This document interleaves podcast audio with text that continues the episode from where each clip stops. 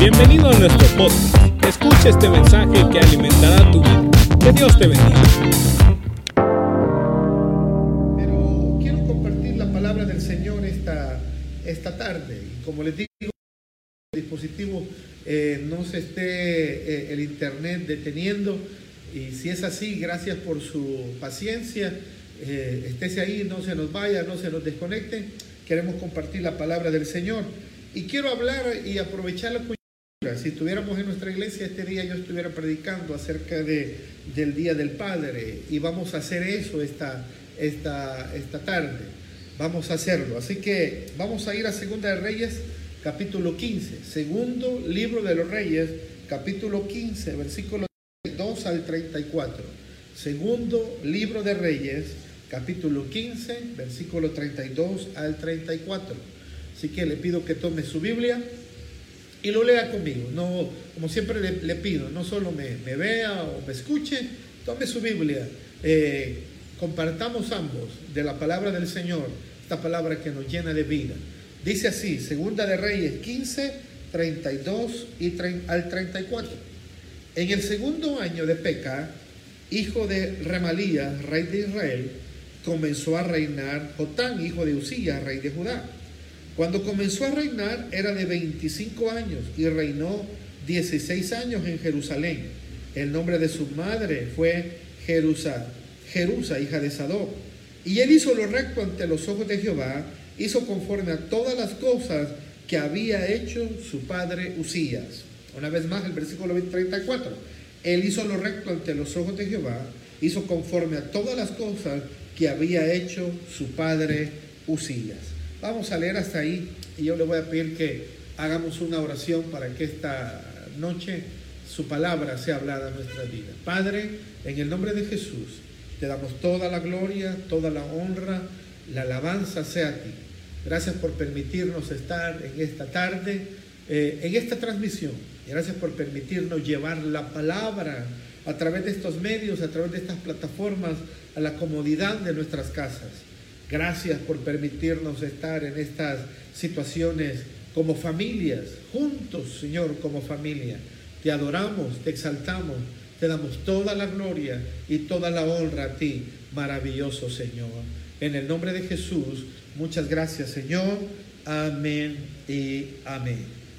Quiero hablarles un momento y aprovechar la coyuntura y sé que hay padres que me están viendo y sé que también hay jóvenes que me están viendo que en algún momento les va a tocar a ustedes ser padres y les va a tocar jugar el rol de ser padres en la vida.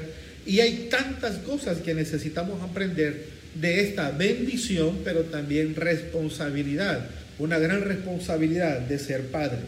En lo que nosotros acabamos de leer en esta, en esta noche, en esta tarde, hay un versículo precioso, en el versículo 34 dice que el rey Jotán, hizo todo lo bueno que había visto hacer a su padre Usías. Eso es lo que acabamos de leer. Tenemos que comprender que si queremos tener buenos hijos, dependerá en gran manera de lo que ellos vean en nosotros, sus padres. Dependerá de lo que nosotros somos.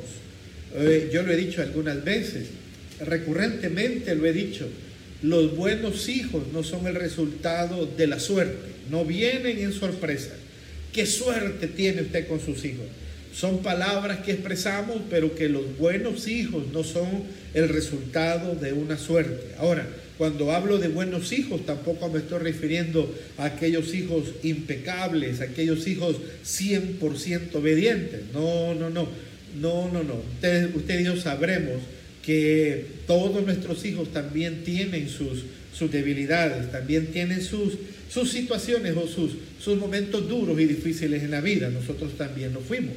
Pero un buen hijo es aquel que honra al Padre. No estamos hablando de perfección, pero estamos hablando de honra. Y eso es lo que yo quiero eh, hablarle esta, esta noche. Pero al final de todo nos damos cuenta que lo que los hijos son son el resultado de lo que nosotros somos como padres. Tenemos que comprender que si queremos tener buenos hijos, dependerá en gran medida de lo que ellos vean en nosotros. Y podemos decir entonces que lo que nosotros somos afectará lo que ellos serán. Esto es bien importante. Lo que nosotros somos afectará lo que ellos serán. y es una gran responsabilidad el ser un padre. Es una gran bendición, es algo maravilloso ser padre, pero es una responsabilidad que Dios ha colocado sobre nuestros hombros.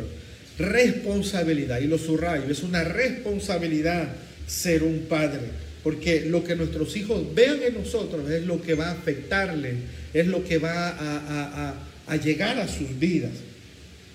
Según el diccionario, hay dos definiciones de la palabra padre. Yo quiero que me escuchen, por favor, esta, esta tarde. Hay dos definiciones de la palabra padre.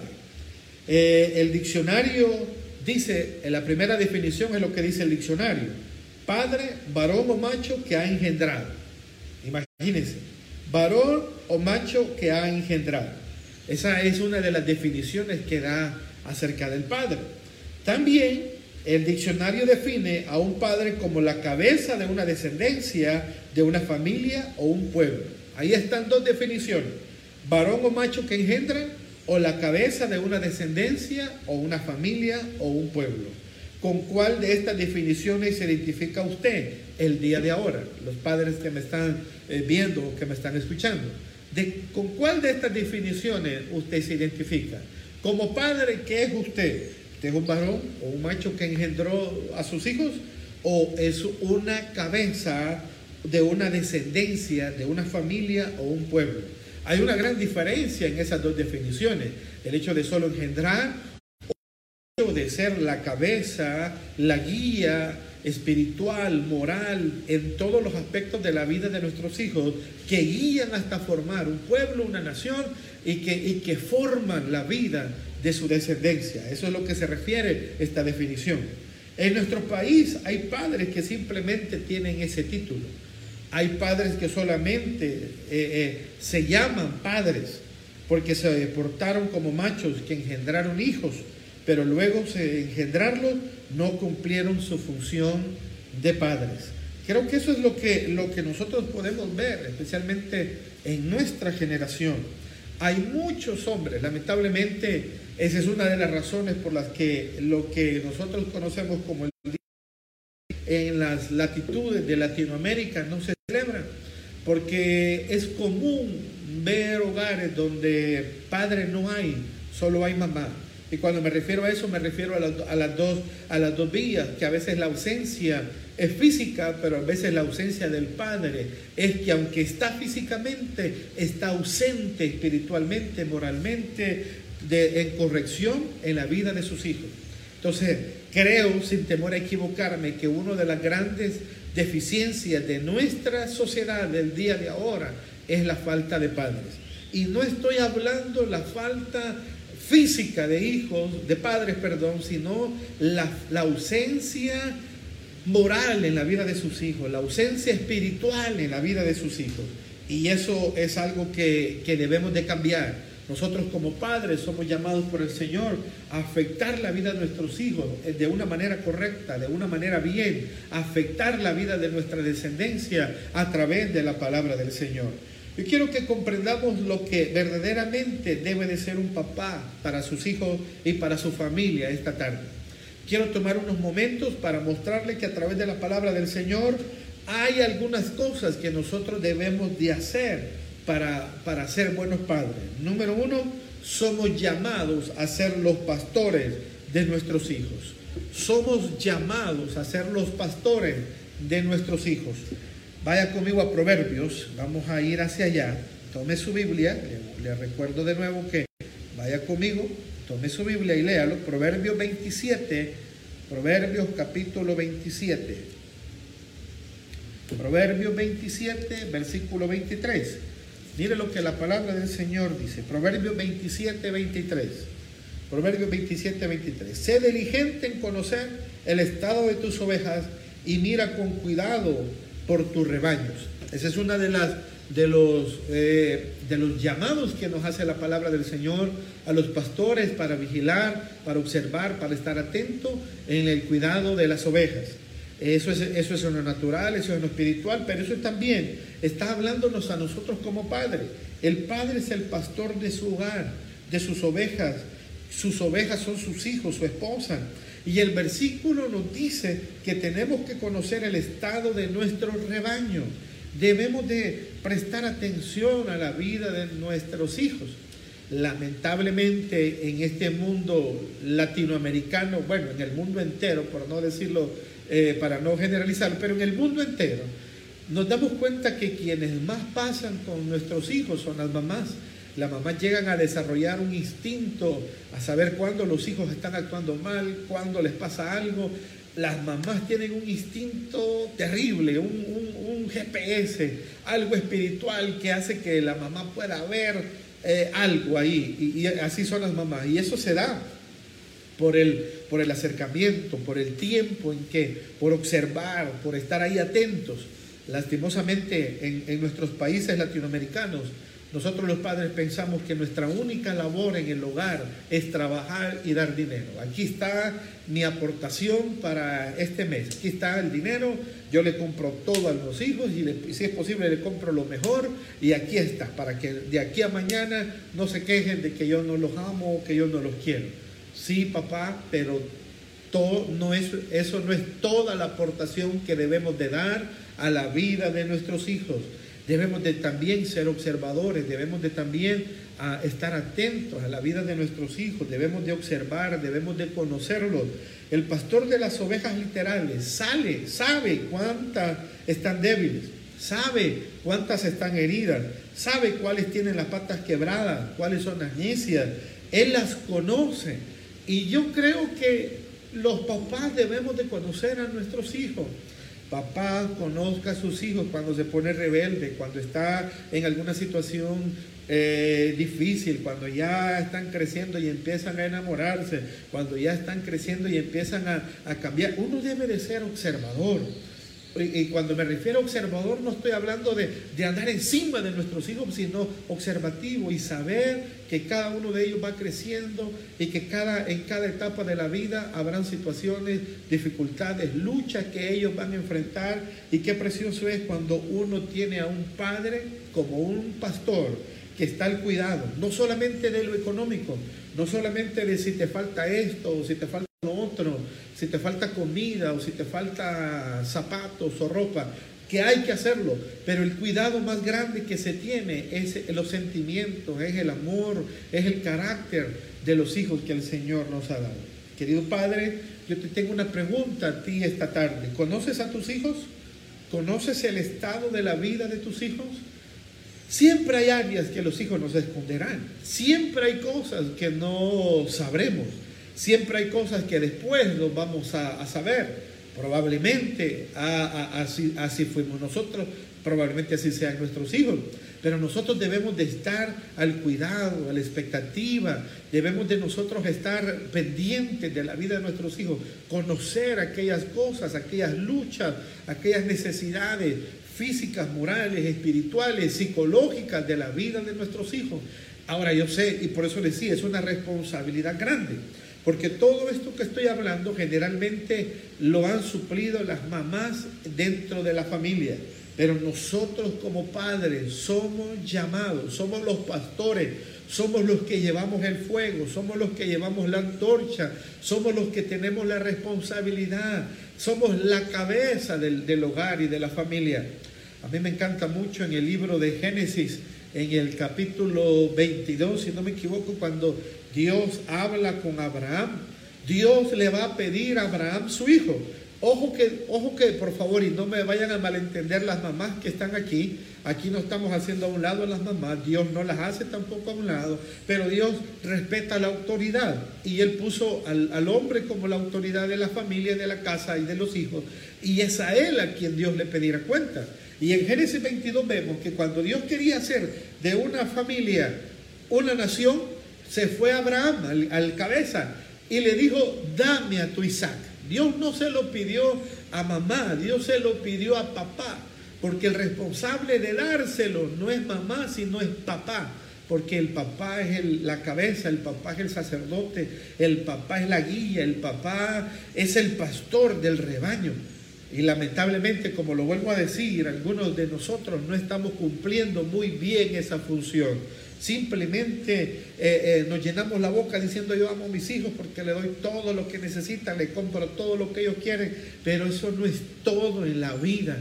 Cuando nosotros criamos a hijos dándole todo lo que necesitan, sin saberles decir alguna vez no y sin saber dar un carácter a su vida, lo que estamos creando son gente malcriada en esta tierra. Así que espero que me esté poniendo atención en esta tarde lo que estamos hablando. Y lo que quería mostrarle de Génesis 22 es que cuando la Biblia dice que Abraham e Isaac subieron juntos la montaña, Vea los roles y vea que, lo que cada quien llevaba. Isaac llevaba la leña. Eh, e, e Isaac llevaba la leña sobre sus hombros, pero Isaac hizo una pregunta, papá, miro la leña, eh, eh, y él llevaba el fuego. Dice la Biblia que Abraham llevaba el fuego en su mano, llevaba el pedernal también en su, en su costado. Y él dijo, pero no miro el, el no miro el, cordero. El padre dijo, Dios se proveerá para el cordero, para el holocausto. Pero lo que yo quiero que usted vea es que el Padre es el portador del fuego. Nosotros como padres somos los sacerdotes.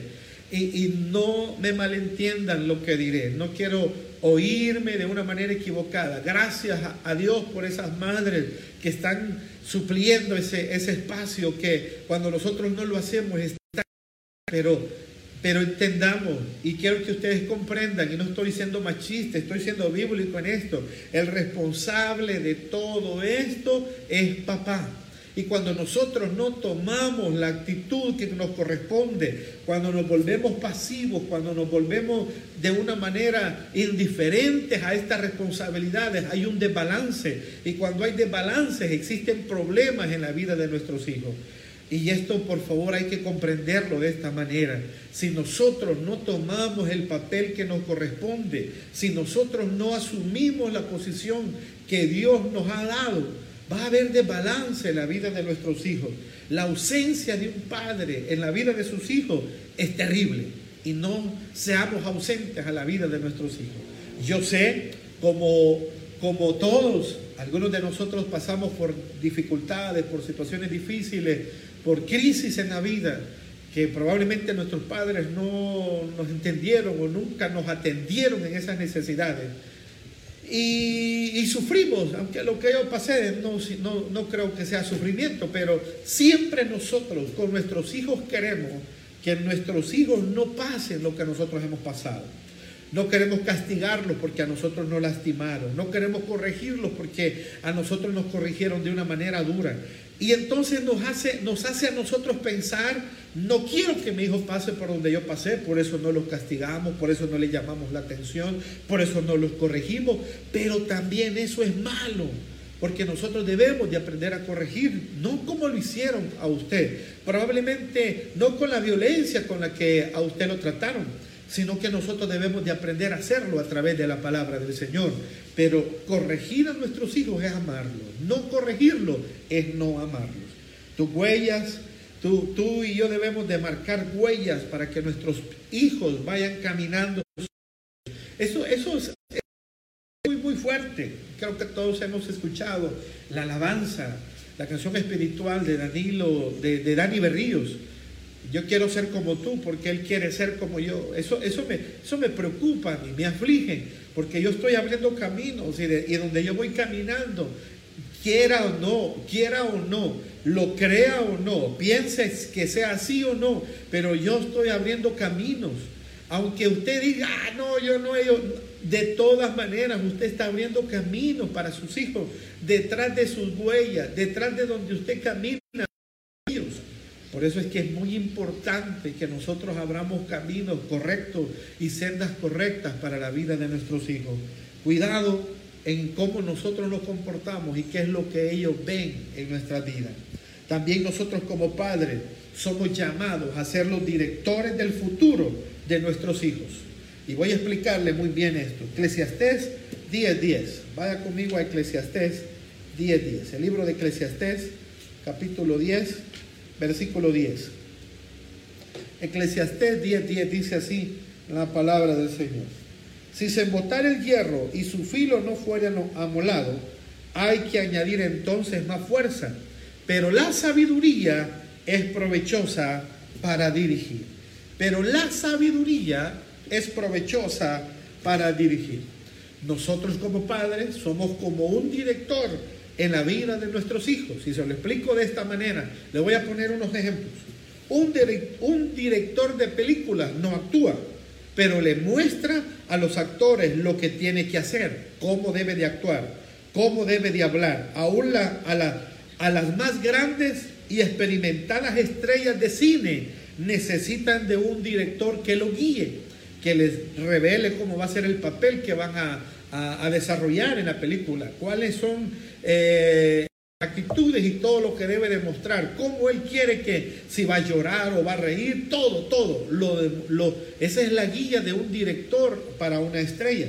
Un, un director técnico, aquellos que les gusta el fútbol, y sé que algunos me están viendo aquí ahora y, y, y, yo no sé si ganó la lluvia o no, creo que no ganó, están llorando, bueno, no sé, no, no lo pude ver, no, y no sé hasta ahorita cómo quedó eso, pero miren lo siguiente, un director técnico no juega el partido, pero diseña las estrategias, coloca a los jugadores en la cancha, hace cambios, y en el camino hace cambios para que su equipo gane el partido. Pero el director técnico no, no, no mete los goles, pero él diseña las jugadas.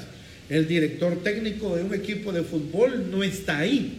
Ustedes que han tenido la oportunidad, y espero que no me vayan a juzgar los hermanos que, que piensan que ver fútbol es pecado, pero si ustedes han visto un partido alguna vez, se van a dar cuenta que de la, a veces se apasionan más los, los técnicos que el mismo jugador que está dentro.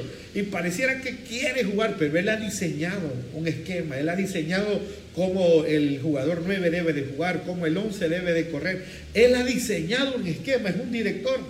Nuestros hijos necesitan nuestros consejos, ellos tienen que actuar en la película de su vida, ellos tienen que jugar el partido de su vida pero necesitan un director que los guíe, que con sabiduría les dé los consejos que necesitan para triunfar. Consejos. Y los consejos se dan con palabras. Y los consejos se dan con tiempo. El problema de nosotros los padres, y aquí incluyo a ustedes mamás también, es que a veces queremos que Dios que nosotros debemos de hacer. Señor, cambia a mi hijo, pero a veces hay cosas que usted necesita hablar y decirle para que genere un cambio. Señor, toca a mi hijo, pero hay cosas que usted necesita hacer y decir para que Dios pueda tocar a sus hijos. No dejemos, no, no pretendamos que Dios haga lo que hacer en la vida de nuestros hijos. Sí, hay que orar, no me malentienda, necesitamos orar, pero a la misma manera de orar hay tiempos que necesitamos tomar para hablar, para aconsejar. No pretendamos que la vida, que el tiempo le enseñará a nuestros hijos. Ellos tienen muchas interrogantes que nunca nos van a preguntar.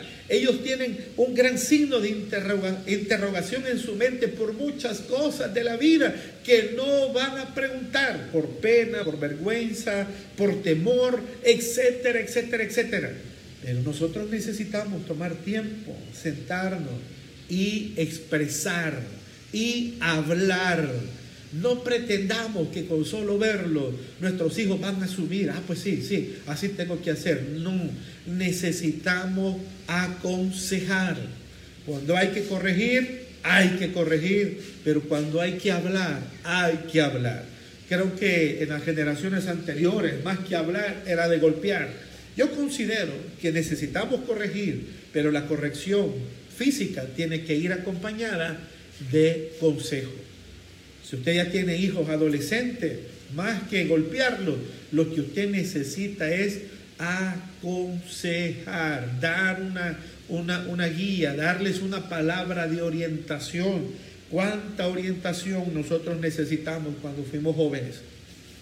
Y algunos están diciendo ahorita, uh, cuántas palabras que si nos hubieran dicho en el momento correcto, no hubiéramos cometido los errores, hubiéramos ido y, no hubiéramos cometido las cosas que hicimos. Pero no se nos dieron esas palabras. Por lo tanto, no cometamos los mismos errores en la vida de nuestros hijos. Debemos de hablar. Hay que decir las cosas. Hoy, hoy estamos en un mundo donde ya no hay tabús. El tema sexual ya no es un tabú.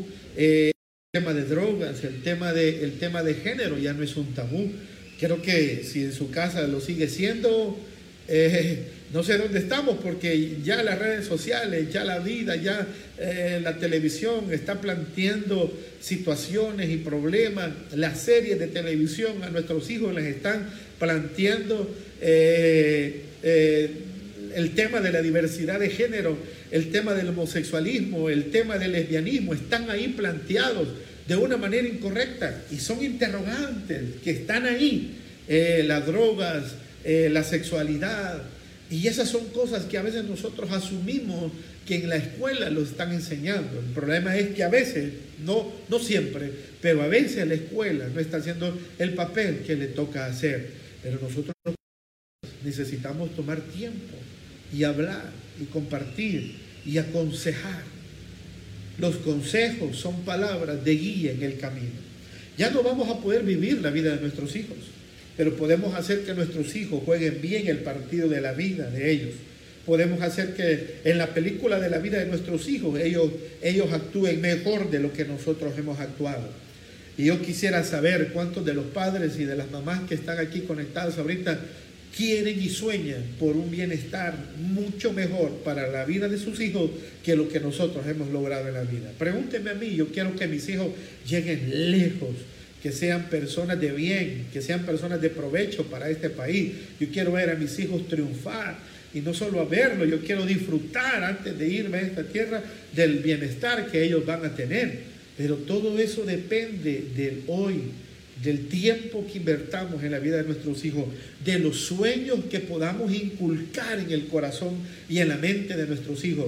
Hay que inculcar sueños de grandeza, de éxito en la vida. Hay que enseñarles a soñar, hay que enseñarles a que ellos no tienen límites, hay que enseñarles que con Dios ellos pueden lograr mucho en la vida. Hay que enseñarles que fuera del Señor la vida es más dura, pero que con el Señor Dios nos ayudará y nos hará triunfar en la vida.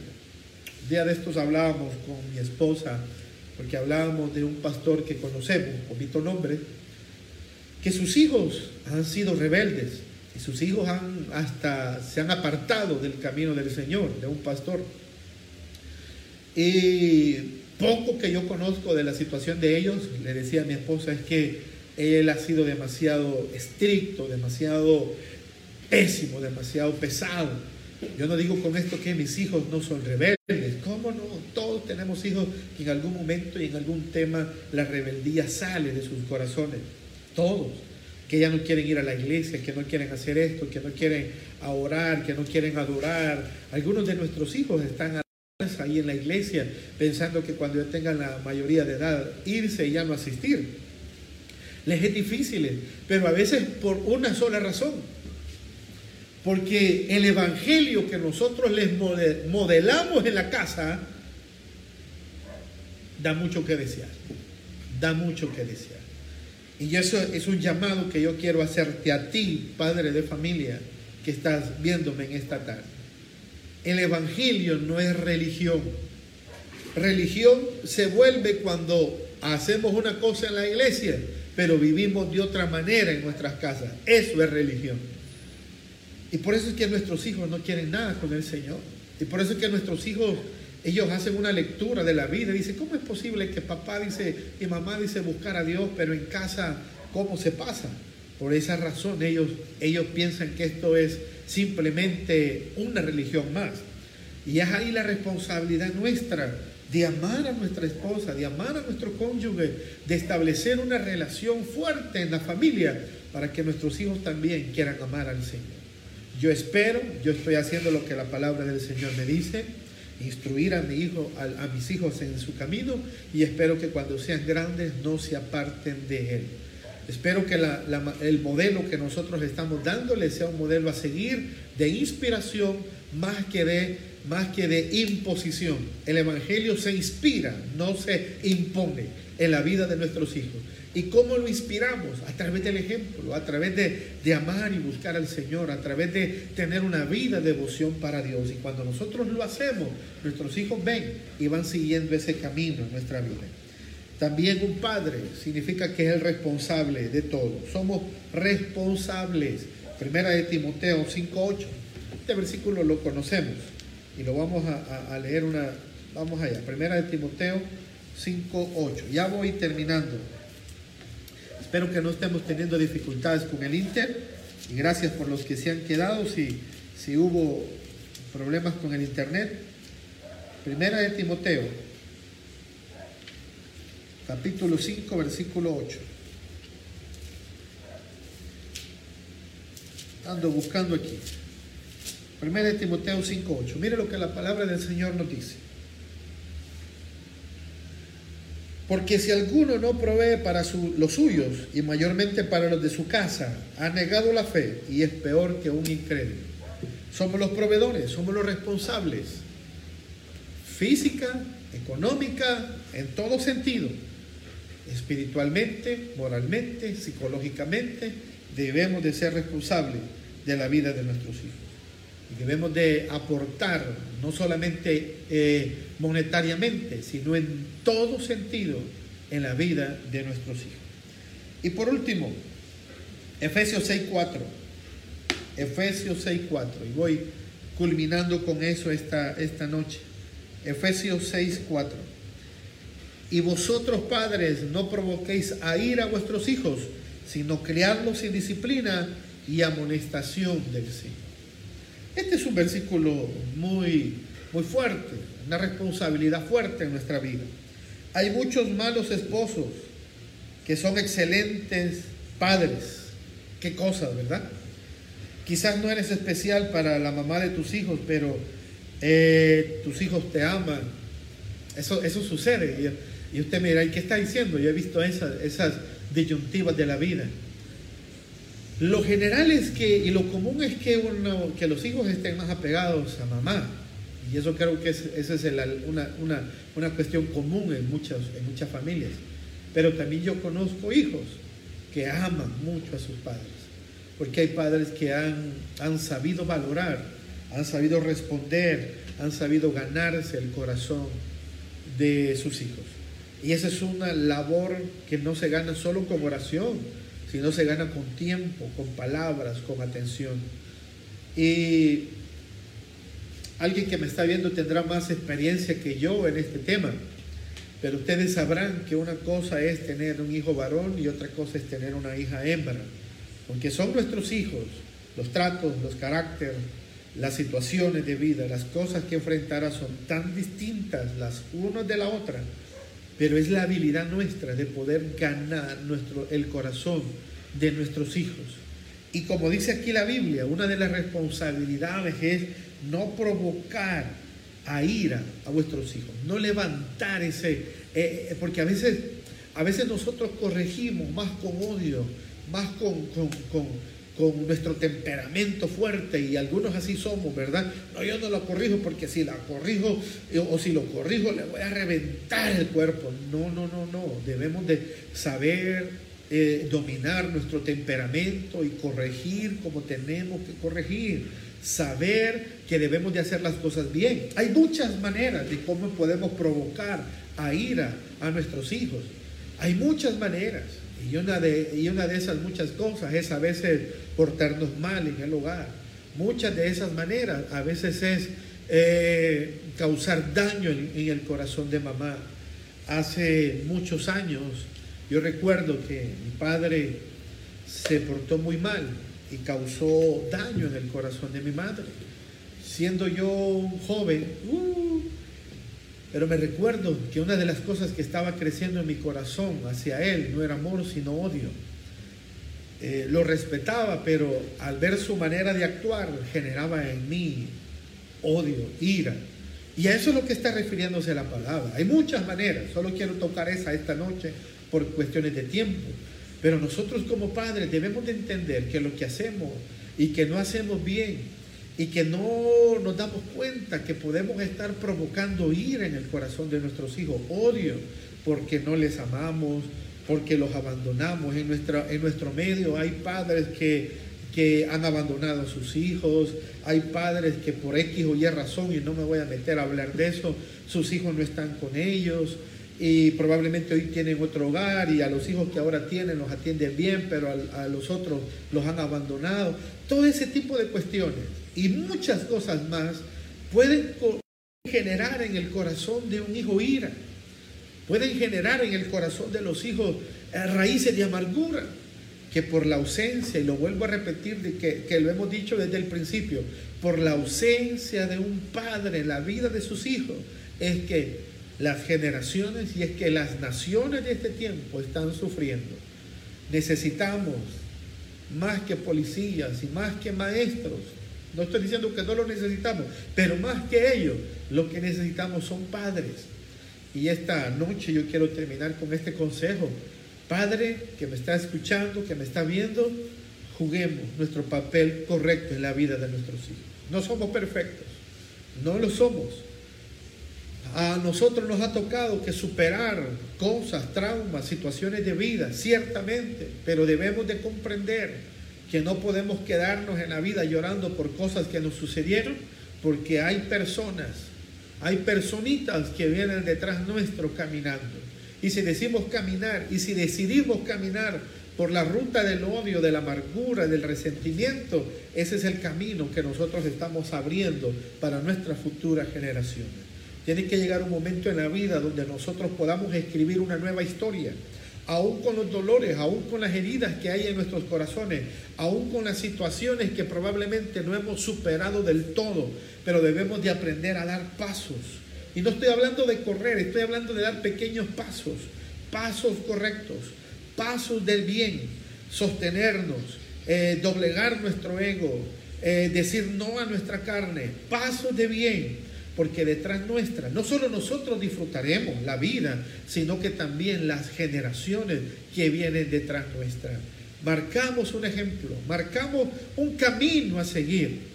Hace poco estaba compartiendo también con algunos hermanos en una transmisión y era gente que me había conocido cuando yo era un adolescente. Otra vez oigo a los hermanos ahí, uh, y, me recordaba y ellos me hacían recordar y ellos decían, sí es cierto, cuando me conocieron ellos, era una persona muy tímida, muy, muy introvertida en la palabra, muy dentro de, mí mismo, sí, introvertido, extrovertido es aquel que se destapa y no, yo era lo contrario, yo era muy, eh, muy, muy, muy, muy, muy encerrado, muy, muy, muy tímido. Y yo tuve que hacer cambios en mi vida. Yo tuve que que generar algunas situaciones. Yo tuve que romper con algunas maldiciones. Tuve que romper con, ciertos hábitos y ciertas maneras de ser y de, actuar. Ahí está, uh, ya lo vi, ya lo vi. Y, tuve que romperlo. Yo era una nueva criatura, había aceptado a Cristo, Él era el Señor de mi vida, pero yo sabía que yo tenía que en algún momento de la vida cambiar de rumbo. Yo iba para allá, pero yo tenía que hacer un giro.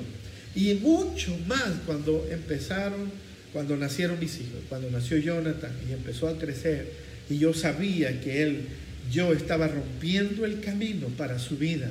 Sabía que yo estaba llevándolo a un destino. Cuando nació mi hija Berenice, de la misma manera, cada uno de ellos ha venido a marcar un, un rompimiento de cosas en mi vida para poder disfrutarlo yo, mi familia, pero sobre todo ellos.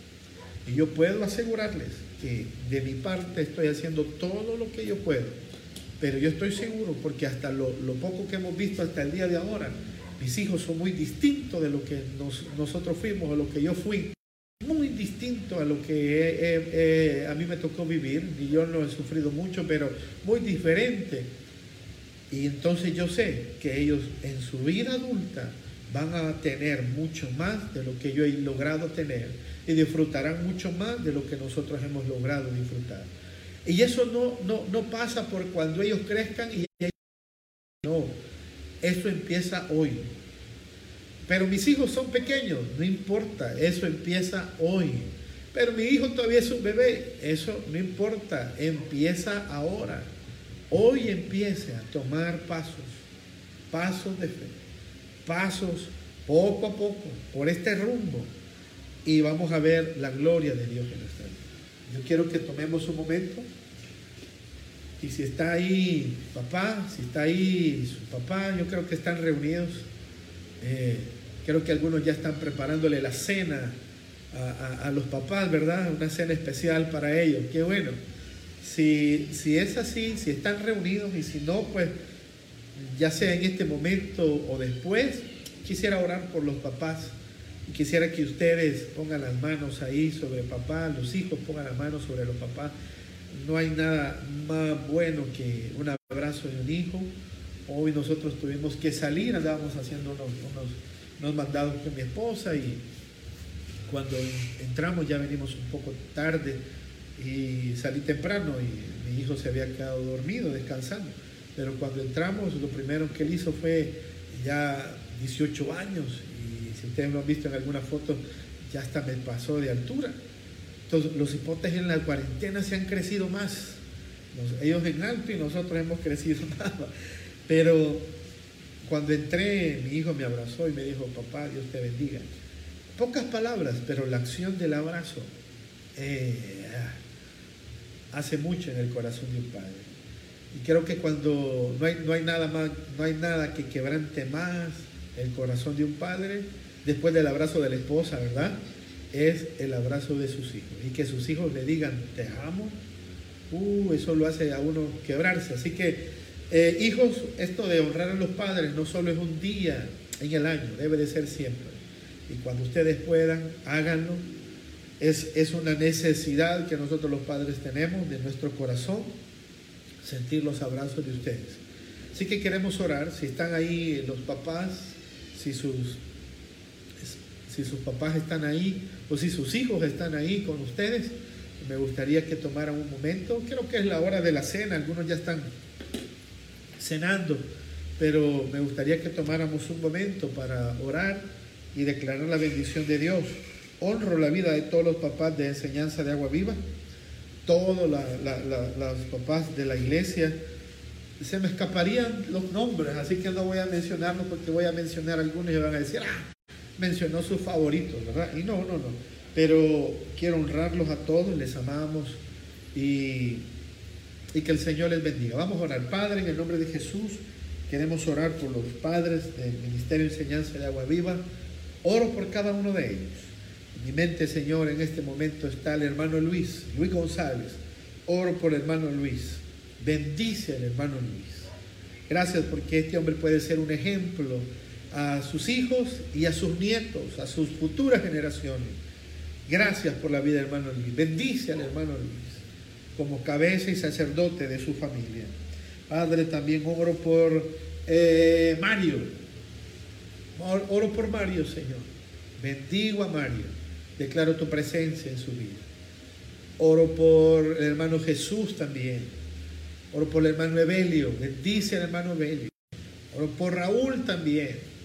Te pido que tu sabiduría esté sobre ellos. Oro por Emerson, el hermano Emerson. Gracias por estos padres. Oro, Señor, por hermano Miguel Rodríguez. Bendícelo. David Salinas, que tu mano esté sobre él. Alex Granados, bendícelo, Señor, con sabiduría. César Coto, Señor. César Cálix, Señor. Bendícelo, Padre. Que tu sabiduría esté sobre él que tu guianza esté en sus vidas. Y a todos los demás que en este mismo momento se escapan sus nombres de mi memoria. Pero te pedimos que bendigas a todos los padres de Iglesia Enseñanza de Agua Viva. Al hermano Adonai también, Señor. Bendícelo. Bendícelo, Padre. Con sabiduría, con guianza, sobre todo enseñándonos la responsabilidad grande que tenemos de guiar a nuestros hijos. Ayúdanos, Señor. También oro por Gonzalo, Señor Nerio.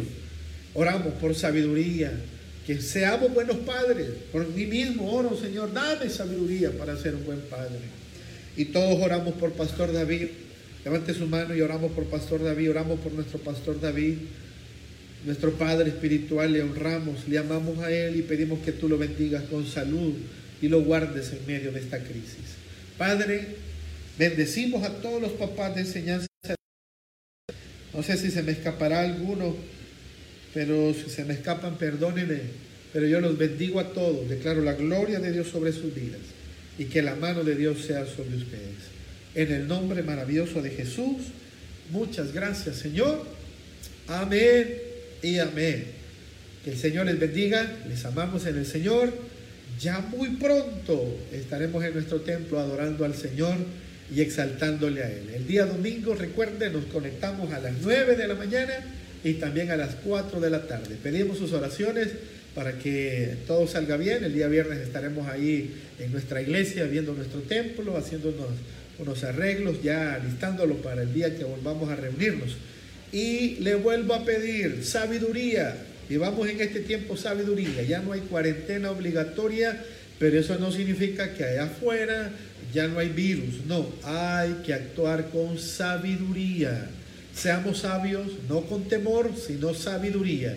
Si no hay nada que ir a hacer, ahí estés en su casita. Dios va a bendecirlo y Dios va a proveer. Si necesita salir urgentemente hacer algo que sea necesario, vaya con, con fe. Oramos que Dios lo guarde, pero también sea sabio. Tome las medidas necesarias para, para poder afrontar esta situación. Que el Señor les bendiga. Pasen unas buenas noches. Feliz día a todos los papás. Que el Señor les bendiga. Bendiciones.